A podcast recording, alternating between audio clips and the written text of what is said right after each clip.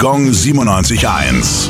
Well, the streets have a name. Ja, wo sind wir denn? Isoldenstraße, Nürnberg. Die Straße liegt im Stadtteil Hummelstein im sogenannten Nibelungenviertel. Isolde von Irland ist die Titelheldin eines höfischen Romans. Der Drachentöter Tristan wird zu ihr geschickt, um sie nach England zu bringen, wo sie den König heiraten soll. Aufgrund tragischer Verstrickungen und eines versehentlich gemeinsam eingenommenen Liebestranks verlieben sich jedoch Tristan und Isolde ineinander. Nach jahrelangen Irrungen und Wirrungen nimmt sich Tristan das Leben. Als Isolde den Sterbenden sieht, bringt auch sie sich um.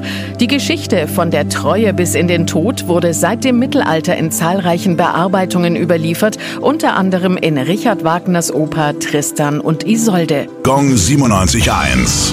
Well,